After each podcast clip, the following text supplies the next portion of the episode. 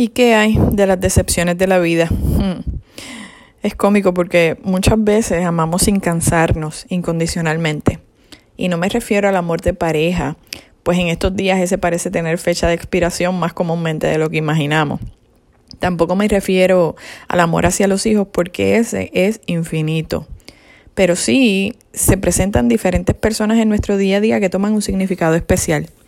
A menudo nos enamoramos de ese sentimiento de amistad esa conexión instantánea que no necesariamente es bidireccional. Y es ahí donde está el problema, porque cuando esa incondicionalidad provocada por el amor se da solamente de una parte, siempre hay otra que sufre una profunda decepción, porque en muchas ocasiones no se llenan nuestras expectativas, siempre damos porque queremos recibir lo mismo. Escúchalo bien, siempre damos porque queremos recibir lo mismo. Eso es un hecho sin excepciones que nos empeñemos en negarlo son otros 20 pesos, como decimos en Puerto Rico. En nuestra necesidad de relacionarnos, muchas veces nos encaprichamos con personas y no entendemos cuándo es que se acaba su paso por nuestra vida. Cada persona tiene su tiempo escrito en nuestra historia. Es como la historia del tren, repleto de gente, que se va bajando poco a poco en diferentes estaciones. Algunas de esas personas se quedan en el tren hasta el final, otras se bajan en la primera estación, otras en las subsiguientes. Las estaciones del tren representan la vida misma, los momentos. Pueden ser momentos de crisis, momentos de cambio, momentos que se nos presentan para mejorar. Cada persona que conocemos tiene un propósito en nosotros. Una vez lo cumple, hay que cerrar ese capítulo. La incondicionalidad debe comenzar contigo mismo. Es más, debería existir una palabra algo así como autoincondicionalidad, porque en la medida que tú seas tu prioridad y estés bien, estés estable, estés fuerte emocional y físicamente, podrás entonces ser incondicional y ayudar a los demás. Lo más importante, sin expectativas. La palabra dice en Mateo 22, 37 al 39. Jesús le dijo, Amarás al Señor tu Dios con todo tu corazón, con toda tu alma y con toda tu mente. Este es el primero y más grande mandamiento. Y el segundo es semejante. Amarás a tu prójimo como a ti mismo. Entonces yo me pregunto, si es este nuestro mandamiento de vida y no somos autoincondicionales, no nos amamos a nosotros, me refiero, ¿cómo podemos decir que amamos a nuestro prójimo?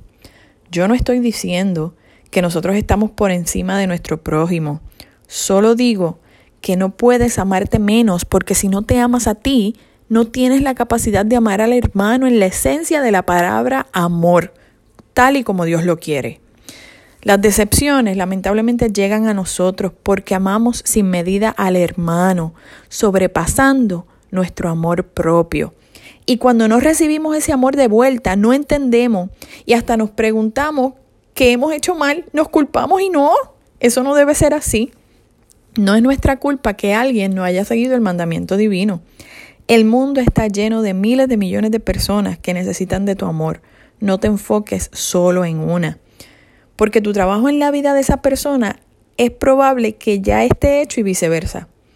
Ten la seguridad que en el momento que Dios te necesite te llamará para que puedas brindar esa virtud de amar a las personas que te rodean y tu felicidad no será por dar o recibir amor de vuelta, más bien consistirá en sentir cómo Dios a través del Espíritu Santo usa el don del amor que hay depositado en ti y te utiliza para llevarlo al mundo. Es precisamente cuando puedes entender que estás literalmente siendo utilizado por Dios que la felicidad invadirá tu alma de una manera que jamás lo habrás sentido, que como jamás lo habrás sentido, porque perderás las expectativas. Simplemente vivirás la maravilla de sentirte instrumento de Dios. Hermanos, vamos a dejarle a Él que sea quien decida en dónde nos utiliza.